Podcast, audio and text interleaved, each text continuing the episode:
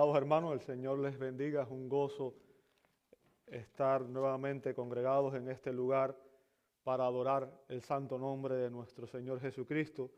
Les invito a que abran sus Biblias en la primera carta del apóstol Pablo a Timoteo, en el capítulo 3. Primera Timoteo, capítulo 3. Y estamos siguiendo una serie basada en esta epístola, esta preciosa epístola de Pablo a Timoteo, ¿verdad? Y el título del sermón del día de hoy es La iglesia del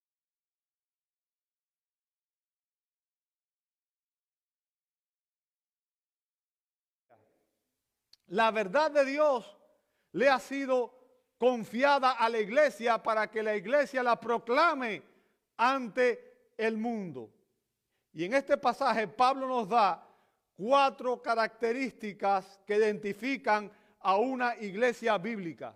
Bien, cuatro características que identifican a una iglesia bíblica. Ahora, ¿cuáles son esas características? Una iglesia bíblica ser identificada por la conducta de sus miembros. Vamos a ver eso en los versos 14 y 15, la primera parte. Por la comunión de sus miembros, la segunda parte del verso 15. Por la causa de sus miembros, en el verso 15, la segunda parte. Y finalmente por la confesión de sus miembros, en el verso 16. El día de hoy nada más vamos a ver los dos primeros puntos posiblemente, no estoy seguro que llegue allá, pero bueno, vamos a hacer lo posible. Vamos a empezar por la conducta de los miembros, en los versos 14 y 15. Fíjense, el apóstol Pablo comienza diciendo, te escribo estas cosas. Usted ve que empieza con un pronombre personal, te escribo, ¿bien? Un pronombre personal que está en segunda persona del circular. O sea, Pablo le está escribiendo esta epístola a Timoteo personalmente, a su joven discípulo, ¿verdad? Y esto indica que estas son unas palabras personales que el apóstol le está dirigiendo a este joven pastor, a este joven que estaba a cargo de pastorear la iglesia de Éfeso. Bien, Pablo le declara a continuación el propósito de que él tenía, ¿verdad? Su intención. Fíjense que dice, te escribo estas cosas esperando ir a ti pronto. Recuerde, Pablo se encontraba en Macedonia, ¿bien? Se encontraba en Macedonia y él pretendía ir pronto a estar con Timoteo a la iglesia en Éfeso para confrontar algunas dificultades que la iglesia de Éfeso tenía. Eh, toda iglesia tiene en algún momento algún tipo de dificultad, ¿cierto? Pero en la iglesia de Éfeso, en este contexto, había algunos problemas serios y Pablo quería ir pronto a Éfeso para poder participar directamente en la corrección de los problemas que existían en aquella iglesia. La iglesia de Éfeso estaba comenzando a alejarse de las verdades de la palabra de Dios. Estaba teniendo problemas tanto de doctrina como de conducta. O sea, habían errores doctrinales y habían personas que estaban comportándose de manera inapropiada en la iglesia. Bien. Y ahora, a continuación, Pablo le dice, pero en caso que, que me tarde, te escribo. Fíjense, algo de suma, suma importancia debió impedirle al apóstol Pablo viajar de inmediato a Éfeso. algo muy serio. Eh, no sabemos qué fue, no tenemos seguridad de qué fue. De hecho, no hay constancia si Pablo realmente fue a Éfeso o no. Bien. Y como Pablo estaba previendo que era posible que él no pudiera ir pronto, él decidió escribir esta carta que ahora usted y yo tenemos en nuestras Biblias. Bien, inspirada por Dios. Pablo sabía que la iglesia de Éfeso estaba en una situación en la cual no podían darse el lujo de esperar a que él llegara. O sea, el problema era serio y por tanto no podían seguir esperando a que Pablo viniera. Había que enfrentar el problema ya, de inmediato. Así que él consideró que era urgente escribir esta carta dándole instrucciones precisas a Timoteo sobre cómo debía corregir los problemas que existían. Y, bueno, obviamente sabemos que eso fue en la providencia de Dios, fue la obra de Dios, porque hoy esta carta nos ayuda a nosotros como iglesia a resolver los problemas que hay en nuestra iglesia. Así que eh, gracias a Dios por eso, ¿cierto? Ahora, fíjense, a continuación, Pablo expresa la razón, el propósito por el cual él escribió esta epístola, por el cual se escribieron las epístolas pastorales. O sea, aquí está, digamos, el, el kit, el clímax, en el cual Pablo explica el propósito que él tenía cuando él escribió esta carta. Bien, dice en el verso 15, para que sepas cómo debe conducirse uno. ¿Lo veis conmigo? Para que sepas cómo debe conducirse uno. El término saber ahí, sepas, significa saber hacer algo. Saber hacer algo. Y se refiere a la posesión de los conocimientos o las habilidades para lograr un objetivo deseado. Bien.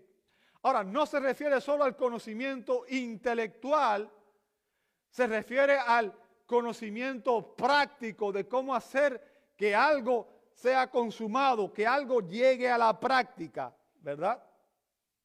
O sea, lo que Pablo quiere aquí es que Timoteo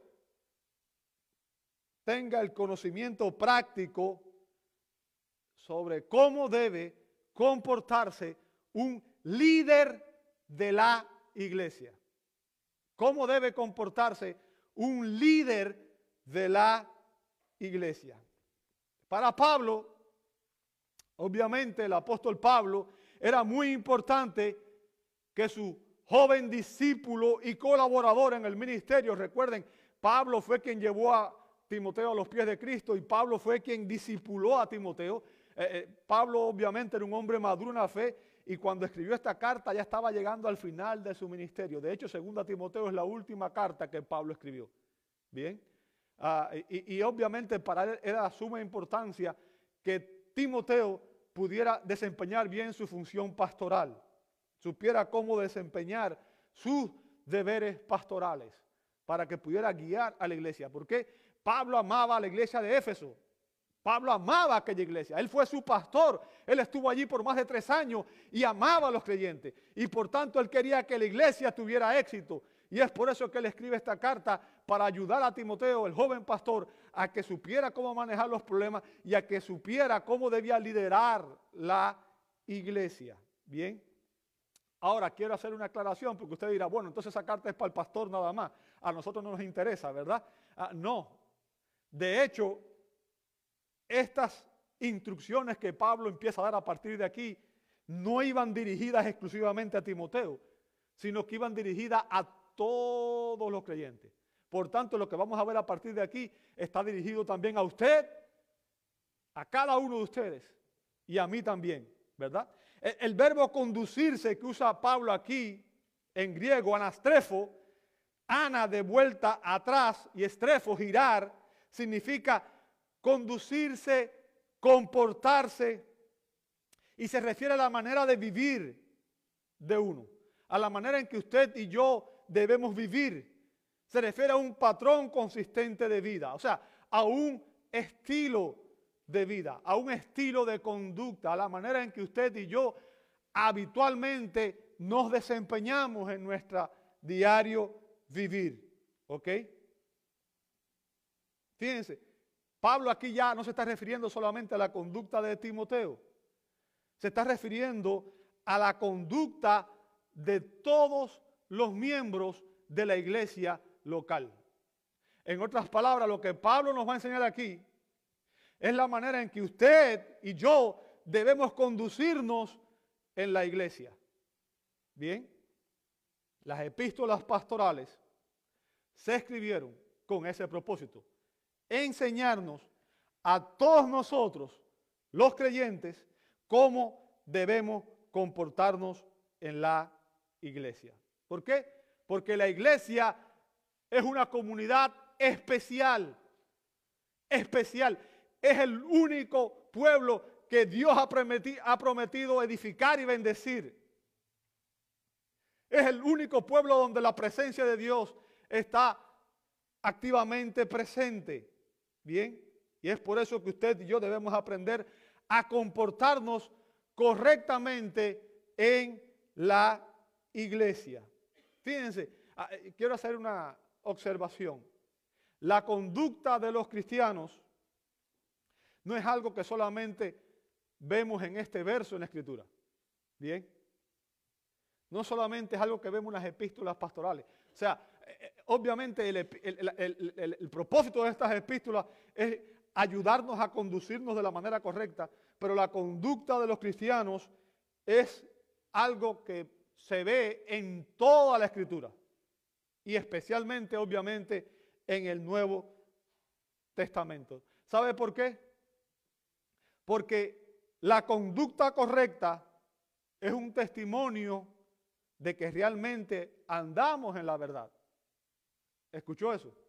La conducta correcta es un testimonio de que realmente andamos en la verdad. Lo que yo creo determina cómo yo me comporto. Bien. Y usted quizás, eh, quiero recordarle lo que dijo el apóstol Juan en tercera de Juan, verso 4. Tercera de Juan, verso 4. El apóstol Juan, un hombre ya mayor, un hombre adulto, un hombre eh, eh, sabio, un hombre obviamente guiado por el Espíritu Santo, dice, no tengo mayor gozo que este, oír que mis hijos andan en la verdad. Wow. Yo creo que ese es el corazón de todo pastor, el corazón de todo padre. No tengo yo mayor gozo que este, oír que mis hijos andan en la verdad. O sea, Juan, el apóstol Juan, se deleitaba en la conducta piadosa de sus hijos espirituales. Para Juan, la iglesia, los creyentes eran sus hijos espirituales. Y él se deleitaba en ver cuando los creyentes estaban comportándose de una manera digna del Evangelio. Bien, aquellos que verdaderamente creen en la sana doctrina van a reflejar su creencia a través de la conducta piadosa. Bien, doctrina y doxología van de la mano. Lo que creo determina cómo me comporto. Bien, y es importante que entendamos eso. Pablo relaciona la conducta piadosa de los miembros de la iglesia con la naturaleza misma la naturaleza misma de la iglesia que Dios formó. ¿Ok? Para que usted y yo podamos comportarnos en la iglesia como Dios desea, necesitamos comprender varias realidades esenciales referente a qué es la iglesia. ¿Qué es la iglesia? Y empecé con esa pregunta precisamente por eso. Y Pablo nos describe dos de esas realidades al explicarnos cómo debe ser la comunión de los miembros de la iglesia. ¿Ok? Y ese es el segundo punto, la comunión de los miembros de la iglesia. Está en el verso 15, la segunda parte. Bien, Pablo en este verso 15 usa tres frases para describir la iglesia. Tres frases para describir la iglesia y para explicarnos su naturaleza. Bien, de esas tres frases vamos a ver solamente dos el día de hoy. La otra la vamos a empezar a ver la semana que viene, si logro terminar esas dos. ¿Ok? Y vamos a ver que mediante las dos primeras frases, Pablo nos describe cómo debe ser la comunión de los creyentes con Dios y con los demás creyentes. Fíjense, el apóstol dice aquí en este verso 15 que la iglesia es la casa de Dios y la comunidad de Dios. ¿Lo veis conmigo? Verso 15, fíjense. Primeramente, Pablo dice que la iglesia es la casa de Dios. ¿Sí o no? Ahora, ¿de quién es la iglesia entonces? ¿Es tuya? ¿Es mía? No. ¿De quién es la iglesia? Es de Dios. La iglesia le pertenece a Dios. La iglesia no es una institución humana, a pesar de que esté compuesta por humanos. Y eso es lo que la hace imperfecta, ¿verdad? Porque nosotros somos imperfectos. Ninguno de nosotros es perfecto. Por eso estamos aquí, porque reconocemos que ninguno de nosotros es perfecto y que ninguno de nosotros podría tener comunión con Dios por sus imperfecciones. Recuerden lo que, dice, eh, lo que dijo el Señor en el Sermón del Monte. Sé perfecto porque yo soy perfecto, dice el Señor.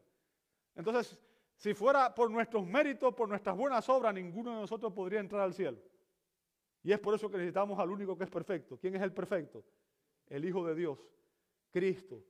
Vino, vivió una vida perfecta y sin pecado, murió como nuestro sustituto para que a través de Él pudiéramos ser reconciliados con Dios. Es en Cristo que el hombre puede ser reconciliado con Dios. Ninguno de nosotros podría ir a Dios por sus propios méritos. Por eso Jesús dijo, yo soy el camino, la verdad y la vida. Y nadie viene al Padre si no es por mí. Es Cristo. A menos que tengamos una relación personal con Cristo, a menos que una persona reciba a Cristo por la fe como Salvador y Señor de su vida, no puede tener comunión con Dios. Necesitamos entender eso. La iglesia no es una institución humana. Y esta, esta metáfora de la casa de Dios desempeña un papel destacado en esta epístola, en Primera Timoteo. Fíjense, Pablo está lidiando con el asunto. ¿Cuál es el asunto aquí? El comportamiento o la conducta que nosotros como cristianos debemos mostrar en la casa de Dios. Bien, ese es el punto. Fíjense, ahora voy a aclarar algo. Aunque el término oikos, que es el término griego que Pablo usa ahí, podría traducirse como casa, morada, y podría referirse a un edificio, la casa de Dios no es el edificio en el cual la iglesia se reúne. Ya usted sabe eso, ¿cierto? La casa de Dios no es este edificio. No es este edificio. Este edificio no es la iglesia. Nosotros tenemos la mala costumbre de decir, vamos a la iglesia. Pero usted no va a la iglesia, usted es la iglesia. Bien, y es importante que hagamos esa distinción. Es importante que interioricemos eso en nuestras mentes. ¿Sabe? En la época en que Pablo escribió esta epístola, las iglesias se reunían en los hogares, en casas. ¿Bien? Entonces, ¿qué es la iglesia? Nuevamente la pregunta, ¿qué es la iglesia? Bueno, la metáfora de Pablo aquí no es que la iglesia sea un edificio, sino que la iglesia es, escucha bien lo que te voy a decir, una familia. ¿Ok? Una familia. ¿Sabe? Hay muchos pasajes que enfatizan esa verdad. La iglesia es una familia. Usted puede ver Efesios 2.19. Así que ya no sois extranjeros ni advenedizos, sino que sois conciudadanos de los santos y sois de la familia de Dios. Gálatas 6:10. Así que entonces hagamos bien a todos según tengamos oportunidad. Y especialmente a quienes? A los de la familia de la fe. Hebreos 3:6. Pero Cristo fue fiel como hijo sobre la casa de Dios. ¿Y cuál es la casa de Dios? Cuya casa somos quienes? Nosotros. ¿Entendió el punto?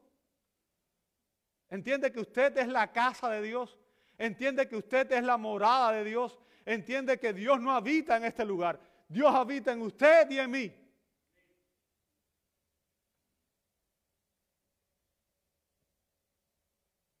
La iglesia es la morada de Dios. Y cuando hablo de la iglesia no estoy hablando de este local. Estoy hablando de usted y de mí, de cada uno de nosotros.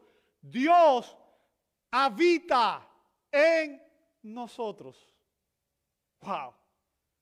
¿Entiende usted lo que estoy diciendo? ¿Entiende la implicación que tiene para su vida y para mi vida el hecho de que Dios habite en mí?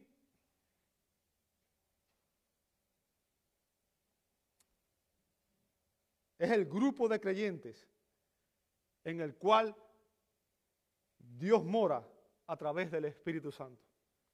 Pablo le preguntó a los creyentes de Corinto, y recuerde, la iglesia de Corinto era una iglesia que tenía serios problemas.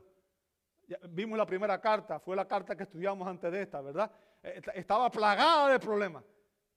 Recuerda la pregunta que Pablo le hizo en 1 Corintios 3, 16. Le dijo, ¿no sabéis que sois templo o santuario de Dios y que el Espíritu de Dios habita ¿dónde? En vosotros. ¿Tú tienes conciencia de eso?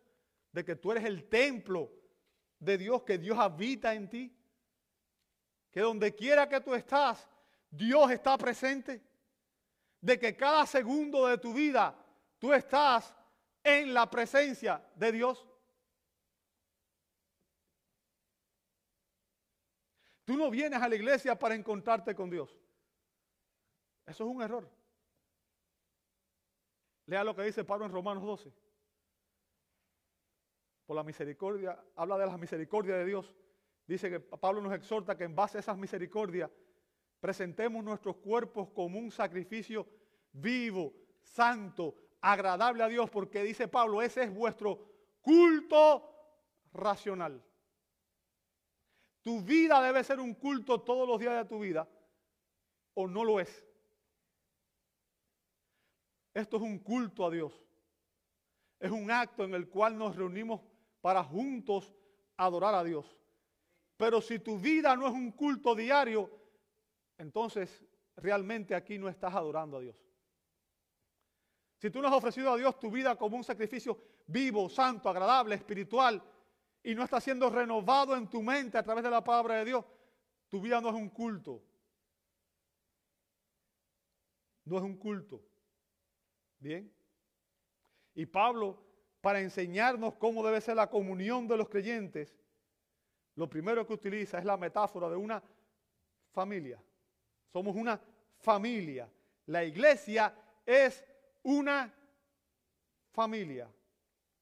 Todo lo que hemos nacido de nuevo y hemos recibido a Jesús como nuestro Salvador y Señor, hemos sido adoptados en la familia de Dios por el Espíritu Santo. Recuerda lo que dice Juan 1.12, más a todos los que le recibieron, a los que creen en su nombre, les dio potestad de ser hecho, ¿qué cosa?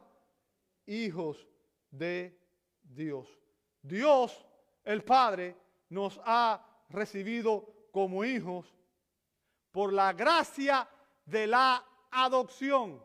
Y hago esta aclaración para que nadie pueda decir, yo soy Jehová Junior, ¿verdad?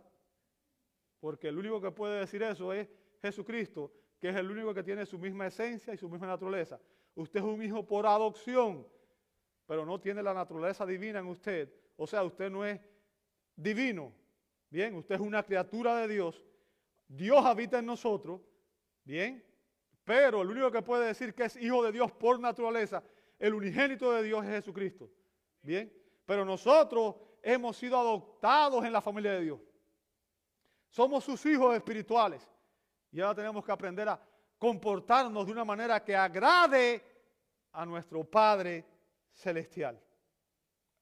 Que agrade a nuestro Padre Celestial.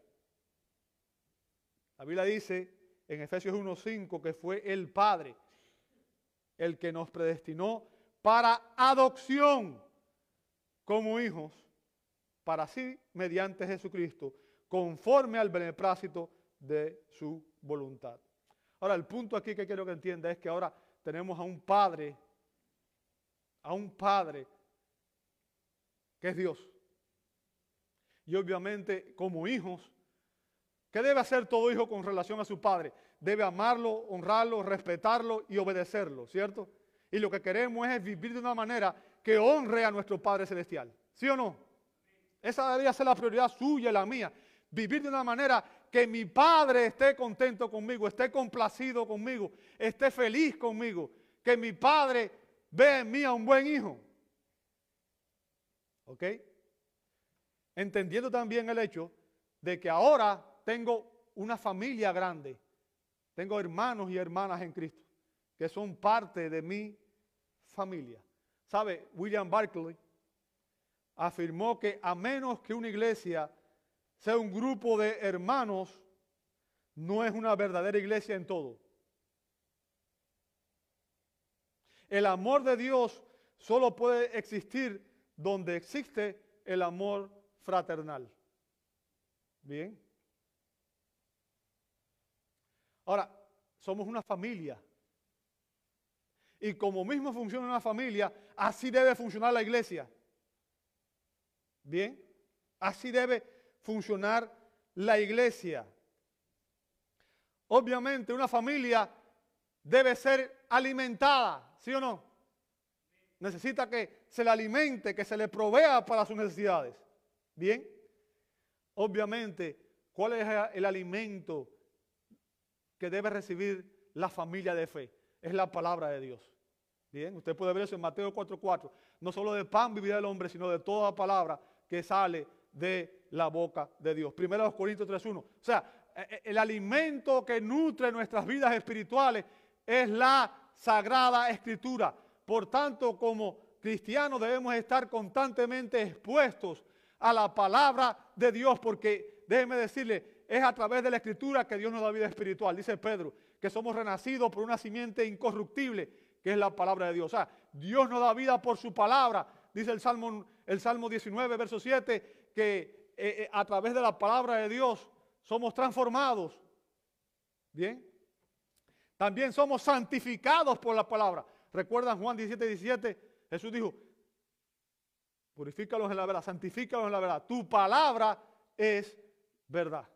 La palabra de Dios es la que nos ayuda a edificar nuestra fe, como dijo Pablo en Romano. Bien, la palabra es imprescindible para el cristiano. Y es por eso que la responsabilidad de los líderes es predicar la palabra con exactitud, con precisión, con la guía del Espíritu Santo y de manera expositiva y de manera total. No lo que nos gustaría, no lo que quisiéramos, sino lo que la Escritura dice. Y como iglesia debemos estar anhelando recibir el alimento espiritual.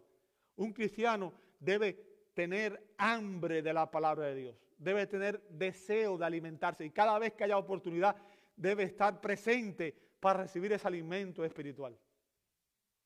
Bien, aparte de eso, y debido a que una iglesia es una familia, también la iglesia debe ser disciplinada en amor.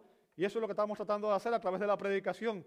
Bien, ayudando, ayudándonos a crecer en el comportamiento, en la conducta cristiana. ¿Por qué? Porque venimos del mundo, de un estilo de vida que no glorifica a Dios.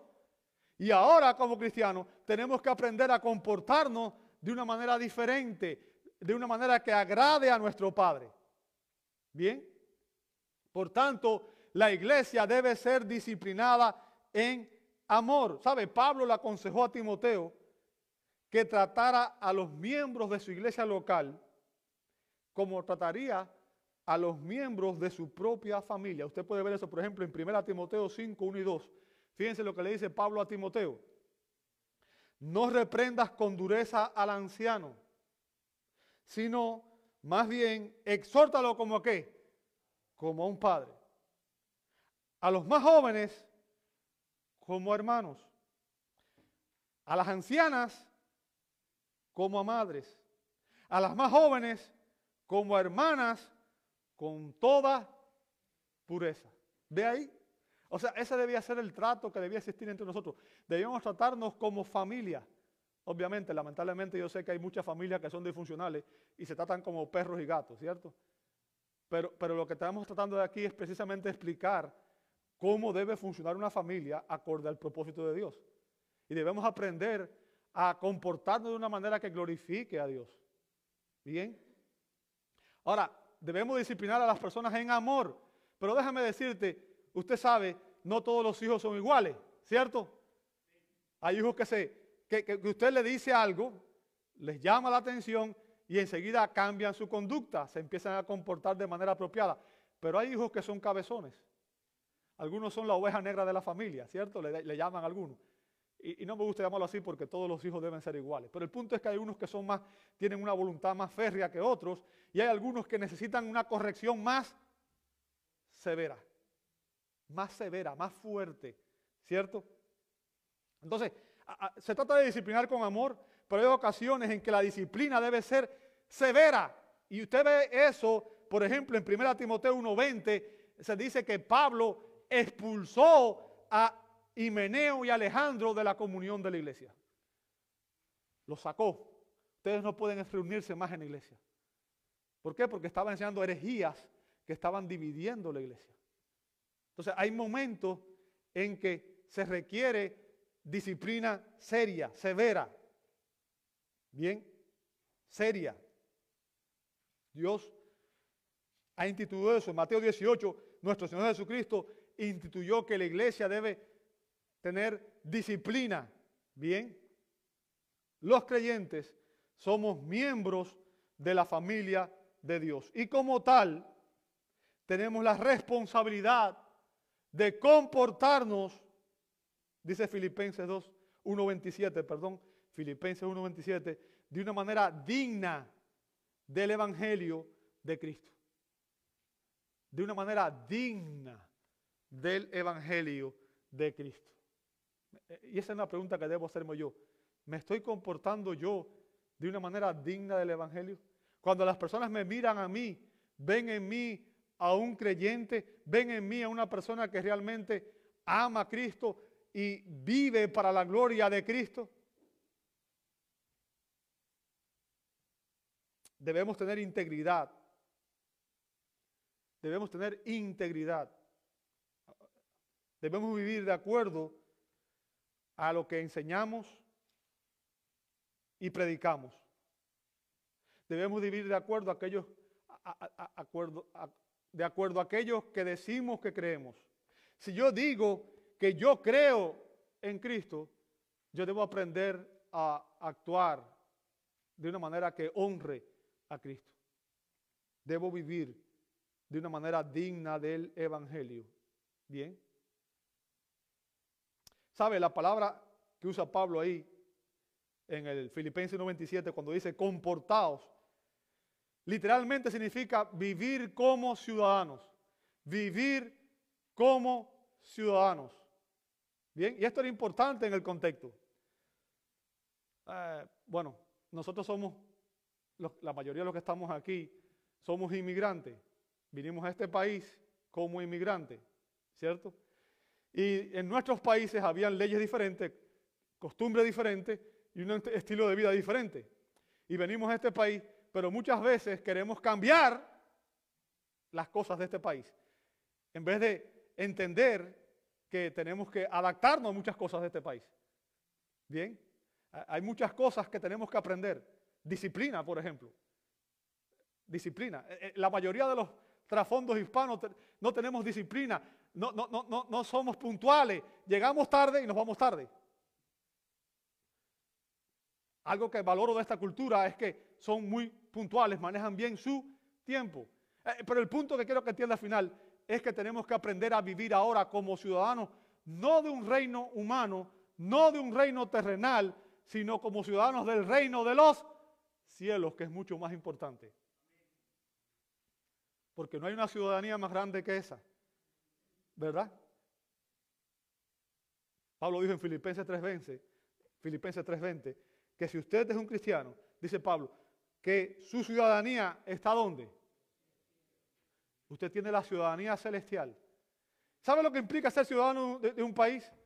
significa que yo debo comportarme de una manera que represente a mi país. Que la gente vea en mí un digno representante de mi país. ¿Ok? Debo hacerlo todo lo que yo haga, dice 1 Corintios 10:31. Todo lo que haga, debo hacerlo para la gloria de quién. ¿Entendió eso? Ahora déjeme, decir, déjeme hacer una pregunta. ¿Todo lo que estoy haciendo lo estoy haciendo para la gloria de Dios? Yo estoy asistiendo a la iglesia para la gloria de Dios. Yo me comporto en la iglesia de una manera que glorifica a Dios.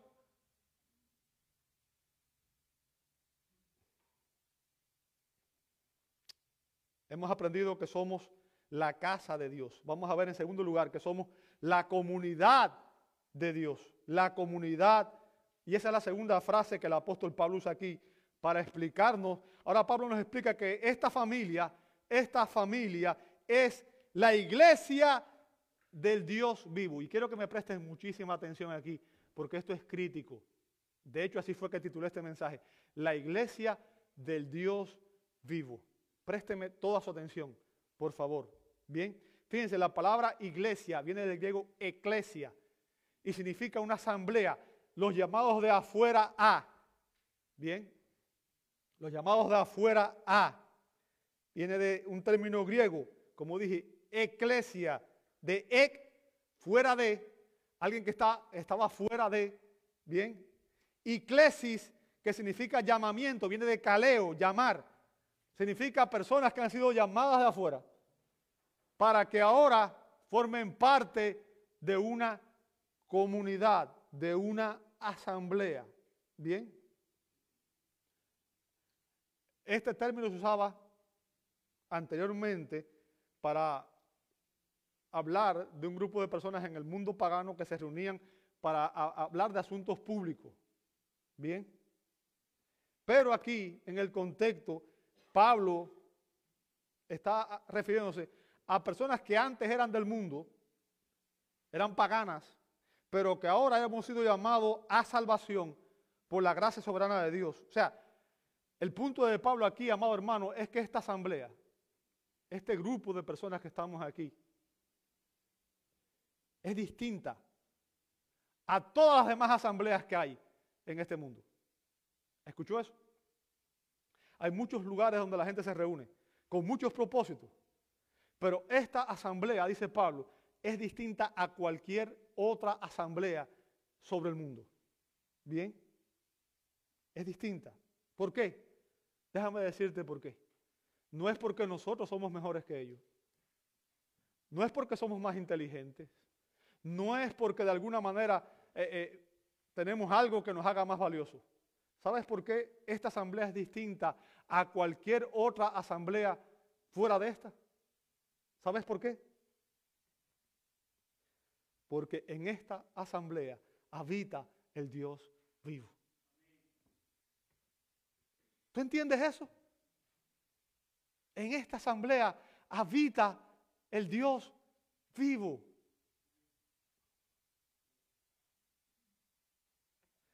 Los cristianos hemos sido convocados por Dios mismo.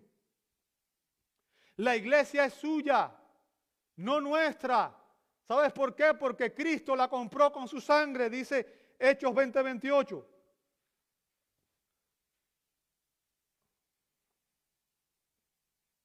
Por lo tanto, debemos tener sumo cuidado en cómo nos comportamos, cómo tratamos la iglesia, cómo tratamos a nuestros hermanos y cómo tratamos a nuestro Dios. Yo no puedo venir aquí a imponer lo que me gustaría que fuera, lo que yo quiero que sea. Mis gustos personales, mis gustos culturales, no funcionan así. La iglesia no es de la cultura, la iglesia no es mía, no es suya.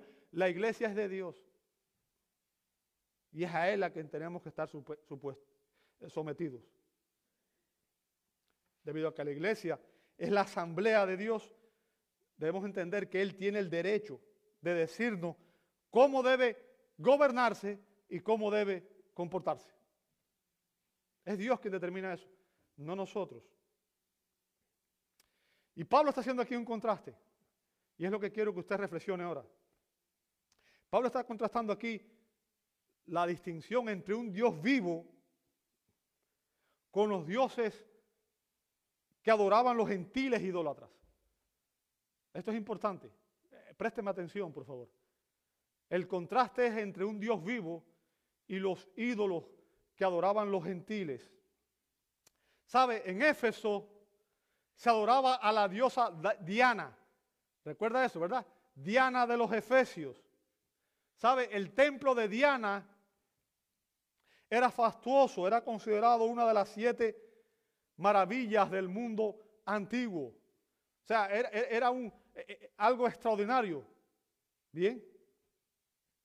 Pero, por muy imponente, por muy hermoso que pareciera aquel fastuoso templo, estaba desprovisto de vida. Estaba desprovisto de vida. La diosa del templo, y digo diosa entre comillas, con D minúscula, No era más que otro ídolo sin vida. Y como declara el salmista en el Salmo 96, verso 5, dice, porque todos los pueblos, todos los dioses de los pueblos son ídolos. Y sabe, un ídolo es algo inexistente. Algo inexistente. ¿Entiende eso? Si usted ve, por ejemplo, se nos explica qué son los ídolos en el Salmo 115, versos 4 al 8, dice, los ídolos de ellos son plata y oro, obra de manos de hombres. Tienen boca y no hablan, tienen ojos y no ven, tienen oído y no oyen, tienen nariz y no huelen, tienen manos y no palpan, tienen pies y no caminan, no emiten sonido alguno con sus gargantas. Se volverán como ellos los que hacen los que los hacen y todos aquellos que confían en ellos. O sea, un ídolo es un Dios inexistente. Bien. Algo que el hombre ha creado. Los ídolos son creación de los hombres. Son dioses inexistentes. Bien. Y eh, el, el autor del Salmo dice que aquellos que adoran a los ídolos se vuelven como ellos, o sea, espiritualmente inútiles. Y lo que está estableciendo Pablo aquí es un contraste entre el Dios que adoramos nosotros y el Dios que adora la falsa religión. No sé cuántos de ustedes recuerdan el Antiguo Testamento en un pasaje específico. Voy a ir rápido allí. Si usted viene a Primera de Reyes, capítulo 18. Primera de Reyes, capítulo 18. El profeta Elías desafió a los profetas de Baal. Y los profetas de Baal eran muchos. Elías era uno solo. Y el desafío fue, ok, Israel se estaba yendo tras los Baales por influencia. Y Elías dijo, hoy vamos a ver quién es el Dios verdadero. Ustedes traigan un sacrificio, yo voy a hacer un sacrificio. Vamos a ofrecer un sacrificio a Dios. El Dios que responda, ese es el Dios verdadero. Bien. Y usted ve, y desde el verso 26, Primera de Reyes 18, 26 dice, entonces tomaron el novillo que le dieron y lo prepararon, invocaron el nombre de Baal desde la mañana, fíjense, hasta el mediodía, diciendo, oh Baal, respóndenos, pero no hubo voz, nadie respondió, y danzaban alrededor del altar que habían hecho como al mediodía Elías se burlaba de ellos y decía, clamen en voz alta, pues es un Dios. Tal vez está meditando o se habrá desviado o estará de viaje, quizás está dormido y habrá que despertarlo. O sea, habían clamado todo el día y no respondía. Y usted conoce la historia, usted sabe que después de eso, Elías ofreció un sacrificio y vino fuego del cielo y consumió la ofrenda. ¿Por qué? Porque Elías era un profeta del Dios vivo y verdadero. Y el punto que quiero que entienda es que el Dios que usted adora no es un ídolo, no es alguien inexistente, es un Dios que está vivo y es verdadero. Y Él está aquí en medio nuestro. Su santa y bendita presencia está aquí en medio nuestro. Y eso nos pone a nosotros en un gran predicamento. Bien, en un gran predicamento.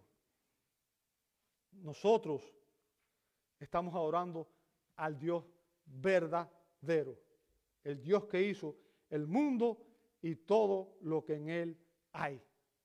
El Dios, dice Pablo en Hechos 17:24, que hizo el mundo y todo lo que en él hay, puesto que es el Señor del cielo y de la tierra, no mora en templo hecho por manos de hombre, sino que mora ¿dónde? En su iglesia, en ti y en mí. Bien. Y, recuerde, el Dios que adoramos es el Dios que creó el mundo, es el Dios supremo. Un Dios tan grande no vive en un templo. Usted no viene al templo, usted no viene a este lugar. Este, eh, eh, el término templo no me gusta usarlo porque en el Nuevo Testamento ese término no se usa más. Bien, esto es un lugar donde la iglesia se une a adorar. Esto no es un templo, porque el templo de Dios hoy es usted. Soy yo. Es la iglesia. Son los creyentes. Bien, somos los creyentes. Un Dios tan grande no puede habitar en un templo construido por hombres, como suponían los atenienses. Ellos suponían que Diana habitaba en aquel templo. Dios no habita en un lugar geográfico.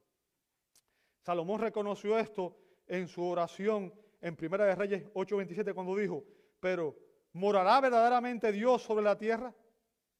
He aquí, los cielos y los cielos de los cielos no te pueden contener, cuanto menos esta casa que yo he edificado. En otras palabras, Dios no puede ser contenido en ningún lugar. Dios está en todas partes. Y lo que Pablo está haciendo aquí es eh, estableciendo un contraste y nos recuerda a los creyentes que la iglesia de Jesucristo es el verdadero templo de Dios. El Señor habita en su pueblo y está presente en su adoración pública. ¿Entiendes eso? El salmista dijo, Salmo 22, 3, sin embargo, tú eres santo, que habitas entre las alabanzas de Israel. Este es el punto que quiero que entienda. Siempre que los cristianos nos reunimos como iglesia para adorar, para alabar a Dios, para orar, para exponer su palabra, para participar de sus ordenanzas, Dios está entre nosotros para bendecirnos, pero también para disciplinarnos. ¿Entiendes eso? Para bendecirnos, pero también para disciplinarnos. Usted puede ver eso en Jesús, cuando Jesús dijo en Mateo 18, 20, porque donde están dos o tres reunidos en mi nombre, allí estoy yo en medio de ellos. Si usted lee el contexto anterior, Jesús habló sobre la disciplina en la iglesia. La disciplina en la iglesia. Por tanto, Dios está presente para bendecirnos, pero también para disciplinarnos. ¿Recuerda lo que pasó con Ananías y Zafira? Mintieron a Dios y recibieron disciplina. Recuerda en 1 Corintios 15, eh, perdón, 11, eh, sí, 11, eh, cuando Pablo habla de, de la Santa Cena, dice que hubieron creyentes que fueron disciplinados por Dios por participar de la cena de manera indigna. Bien, la santa y gloriosa presencia de Dios está en medio nuestro. Recuerde, cantamos un himno hace poco, Dios es santo, santo, significa que Él está, es supremo y está apartado de todo, ¿verdad? Es distinto de todos los dioses falsos de los paganos. ¿Por qué? Porque Él está vivo y Él es quien gobierna el mundo. Y sabe, usted ha sido llamado, eh, usted ha tenido el privilegio de ser llamado a vivir en su presencia. Pero el, privilegio de vivir en la presencia de Dios implica una gran responsabilidad. Bien, conlleva una gran responsabilidad. Conlleva la responsabilidad de vivir una vida digna de aquel que nos llamó.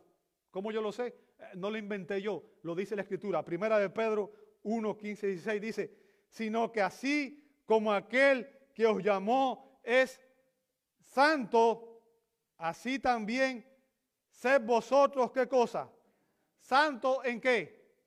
En toda vuestra manera de vivir, porque escrito está, sed santos porque yo soy santo. ¿Sabe? Cuando Isaías, Isaías 6 se percató de que estaba en la presencia de Dios, ¿sabe lo que hizo? E-, él no estaba entretenido, ni estaba jugando con el teléfono, ni estaba... Eh, eh, cuando Isaías se dio cuenta que estaba en la presencia de Dios, ¿sabe lo que pasó?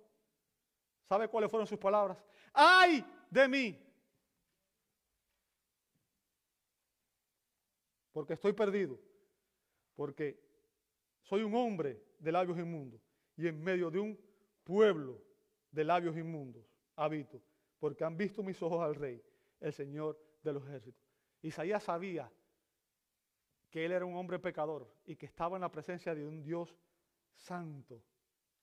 Y esta visión de la santidad de Dios le recordó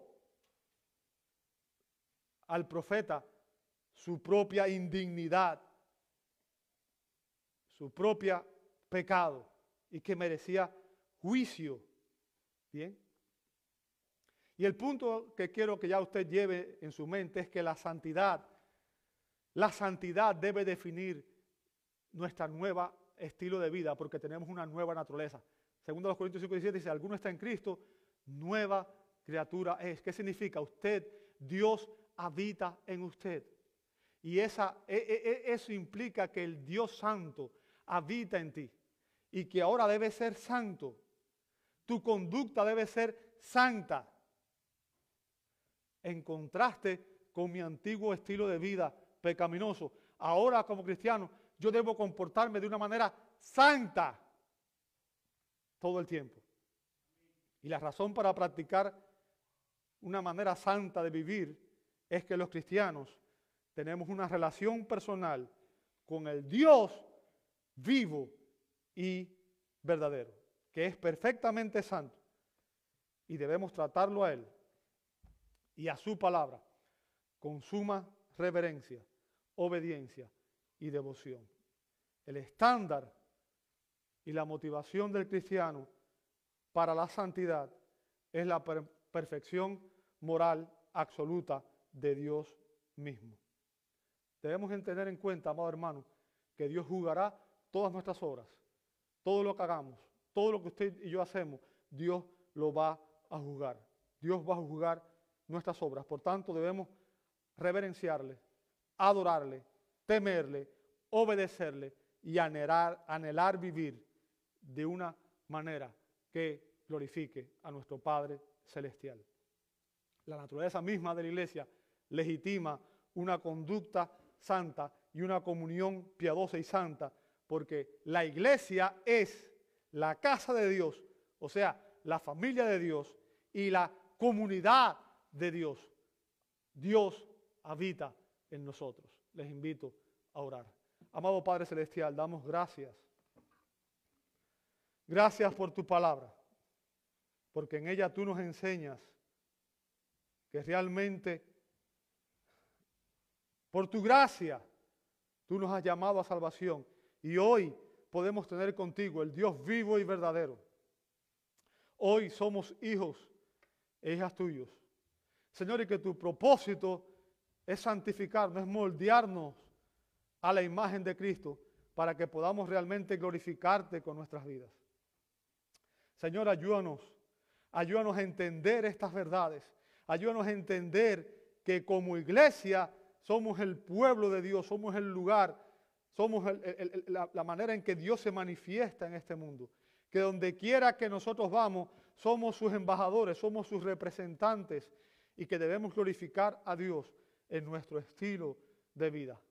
Padre, ayúdanos a hacer una iglesia bíblica, una iglesia que realmente honre tu nombre, te ame, te obedezca, te sirva y te glorifique en todo lo que hace. Sabemos que esto no podemos hacerlo en nuestra propia fuerza. Por eso pedimos el auxilio de tu Santo Espíritu. Y lo pedimos en el nombre de Jesús, dándote la gloria y la honra. Amén y amén.